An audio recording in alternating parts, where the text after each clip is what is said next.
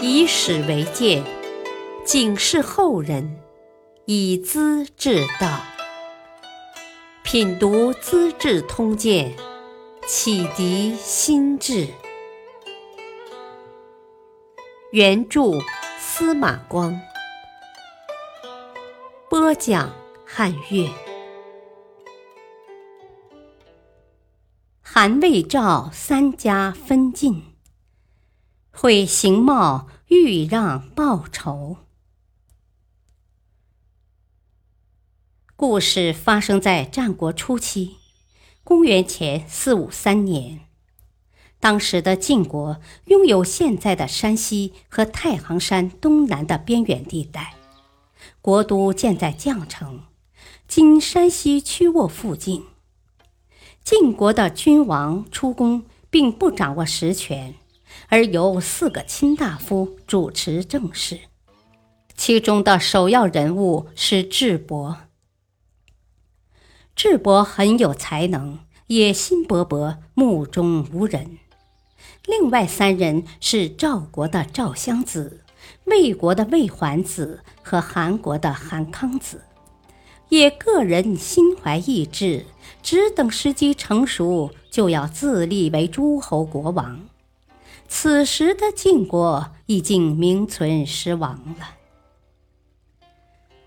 有一回，智伯和韩康子、魏桓子在兰台饮宴，喝得酒酣耳热，言语之间，智伯嘲戏韩康子和他的大臣段圭，摆出一副轻鄙的样子。智伯的家臣智国得知此事，严肃地规劝他说：“哎呀，主公啊，你若不谦虚慎重，防备灾祸，说不定灾祸就要到来的。”智伯耸耸肩膀，两手一摊：“哦呵呵，哪来的灾祸呀？除非我自己制造灾祸，谁又敢来兴风作浪？”治国摇摇头说：“哦，话可不能这样说呀！君子要小心谨慎，考虑周到，才能避免大祸呀。主公竟然在酒宴场中嘲戏人家的国君和大臣，不是小事啊！蚂蚁、蚊虫也会叮人呢，何况是一国的君相呢？”智伯没有吭声，很不以为然。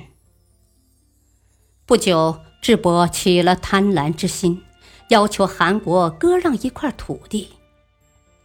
康子不愿割，段圭劝他说：“哼，智伯为人既贪心又强横，我们不割让土地，他会出兵攻打的，抵抗得住吗？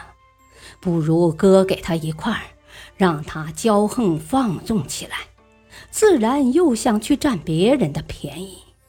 要是别人不给，他会出兵进攻的。我们呢，那就静以待变，看他去自找倒霉吧。康子听从了段圭的劝告，智伯很轻易地取得了一个万户居民的大县，洋洋自得，又找魏桓子要求割地。桓子本想拒绝智伯的要求，他的大臣任章问道：“主公何以不愿割地呢？”桓子说：“智伯毫无道理嘛，为什么给他？”任章耐心地解释道：“哼，智伯无故索要土地，各国都很恐惧，我们忍让点儿，再给他些。”他必然更加骄横，哼！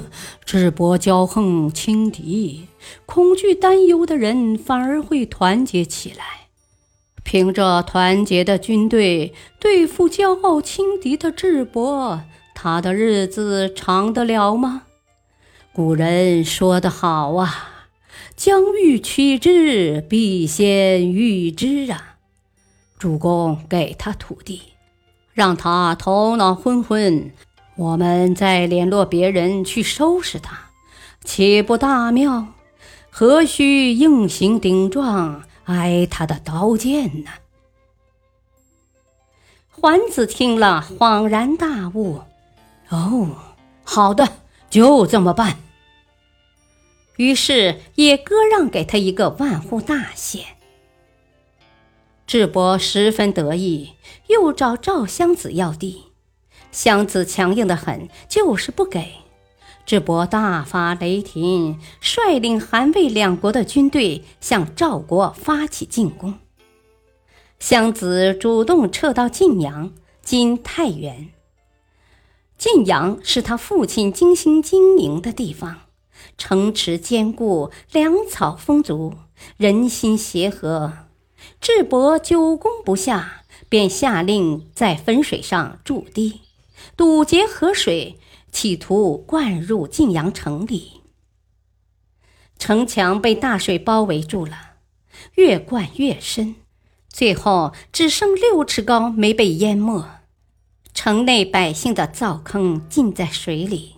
成了青蛙的栖息出没之所，军民的处境非常艰难，却没有丝毫松懈气馁。一天，智伯巡视汾河的水势，坐着兵车，桓子只将赶车，康子坐在右边保卫。智伯指点着浮在水中的城垛，自言自语地说：“呵呵。”今天我才明白呀，水的用处可大呀，它能毁掉城池，也能灭亡国家呀。言者无心，听者有意。桓子碰了碰康子的手肘，康子踹了踹桓子的脚跟，两人凭眼神儿沟通了意思，可不是吗？水也可以淹没我们的国都呢。智伯的家臣痴呲提醒智伯：“韩康子和魏桓子一定要反叛主公了。”智伯很惊讶：“呵呵，你是怎么知道的？”痴呲说：“哦，我是凭他们的神情看出来的。”出兵之时，大家不是约定好了吗？破了晋阳城，三家瓜分赵国。如今城墙只剩六尺高，城内的战马也快吃完了，几天之内就会攻破，成功摆在眼前呐。而康子和桓子却没有半点喜气。满脸都是愁云，分明是心情紧张。这种神色不是另有阴谋的表现吗？智伯没有听进这一番忠告。第二天，他竟然把吃呲的话一五一十的告诉了韩魏二军。康子和桓子听了，暗自吃惊，只得将计就计，反驳道。哼，这是赵襄子的反间计呀！他收买奸人，挑拨离间，破坏我们的团结，帮助赵国拖延时间呢。请你想想吧，瓜分赵国土地，好处唾手可得，丢掉便宜不捡，去干那些危险而又不可能成功的蠢事，不是太荒唐了吗？你千万不要上当啊！智伯对他俩的掩饰之词深信不疑，连连抚慰道：“哦，呵 呵二位不必把这事儿放在心上，吃词也太多虑了。”等到康子和桓子走后，赤次马上进来问智伯说：“主公啊，你不相信我也就罢了，怎么把我说的话也通通告诉他们呢？”智伯反问道：“哦，你是怎么知道的？”赤此严肃地说：“哼，我刚才碰到韩魏二军呐，他俩不约而同地狠盯了我一眼，便急急忙忙地走开了。分明是晓得我看透了他们的心思嘛。智伯听了，不置可否，也没有改变态度。赤次知道要出大事儿了，便请求出使齐国，离开了晋阳。赵襄子的处境十分危急，经过反复思谋，即派谋士张孟谈偷出城外，暗里会见韩魏二军，当面陈述利害。啊，俗话说得好啊！唇亡则齿寒呐！智伯依仗武力，要挟二位攻打赵国。我怕晋阳城破之后，就会濒临韩魏两国的城下了。二位是不是应该当机立断呢？康子和桓子心事重重，吞吞吐吐的答道。哦，先生的话，我们倒也有些明白，只是恐怕谋事不成，反而受害了。张梦谈又诚恳的表白说：“啊，有什么想法和打算，二位君王尽管坦然相告，听到的只有臣下一人，皇天后土作证，我绝不泄露。”于是三人约定共同对付智伯，商定了动手的方案和暗号。赵襄子听了张梦谈的汇报后，按约定的日期消灭了智伯的守敌官兵，掘开河堤，洪水迅疾汹涌地冲向智伯的营地。智伯的军队遭到突然打击，混乱不堪。韩魏两国的队伍乘机从左右两侧攻来，赵襄子带领精兵拦头迎击，智伯被打得大败，最后被杀，亲族也一起诛死了。赵、魏、韩三国的君主分掉了智伯家族的田地财产，各自正式称起诸侯王来。晋国从此变得僻处一隅，势单力薄，奄奄一息了。这就是历史上所说的三家分晋。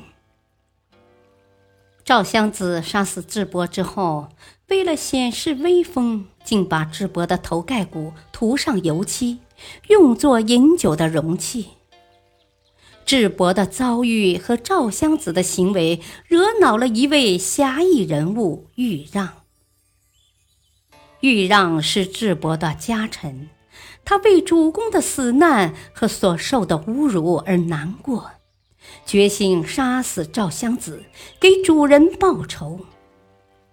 一次，他扮成服劳役的罪人，怀里暗藏匕首，闪进赵国的宫殿。装作粉刷厕所墙壁，等待机会下手。赵襄子上厕所时有所察觉，感到心神不宁，马上叫人搜查，抓住了豫让。赵襄子的大臣都主张杀掉刺客，可是襄子却认为，哼，智伯没有后人，豫让要替主人复仇。称得上忠臣侠义的志士啊！我很尊重他，以后小心提防也就是了。当场便放掉了豫让。豫让并没有因此而受感动，改变复仇的意志，反而却决心再次行刺。他用漆涂抹皮肤，身上到处生疮。又吞咽木炭粉末，喉咙刺激的嘶哑了，说不出话来。在街上讨饭时，连妻子也认不出他了。一天，豫让路过朋友家门，却被认出来了。朋友非常难过，哭着劝他。玉君呐，凭你的才能去做赵襄子的侍臣，一定会受到重用的。那时再找机会下手，不是容易的多吗？何苦这样糟害自己呢？豫让叹息道：“唉，我若去做赵军的侍臣，把自己交给他，又要暗中谋算他，便是不忠不信的奸邪小人呢，万万干不得的。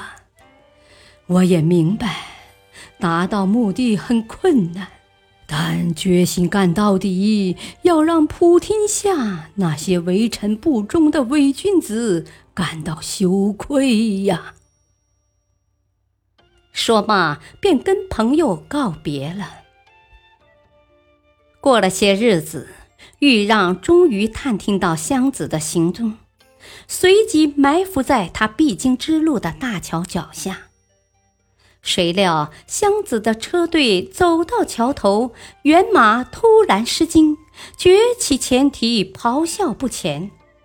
卫队迅即搜索，又抓住了豫让。湘子问豫让有什么话说，他叹了口气：“唉，我要为主公报仇，是出于良心。”你不该死是你的运气，我死而无怨呐，只是有些遗恨罢了。湘子听罢，暗暗叹息，于是脱下外袍递给豫让。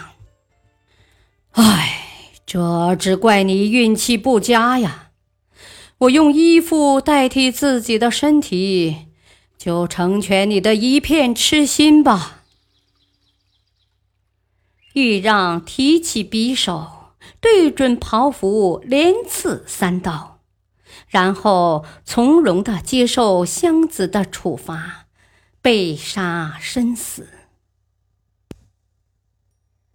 感谢收听，下期播讲吮独窗，吴起爱兵，进谗言。公输杜贤，敬请收听，再会。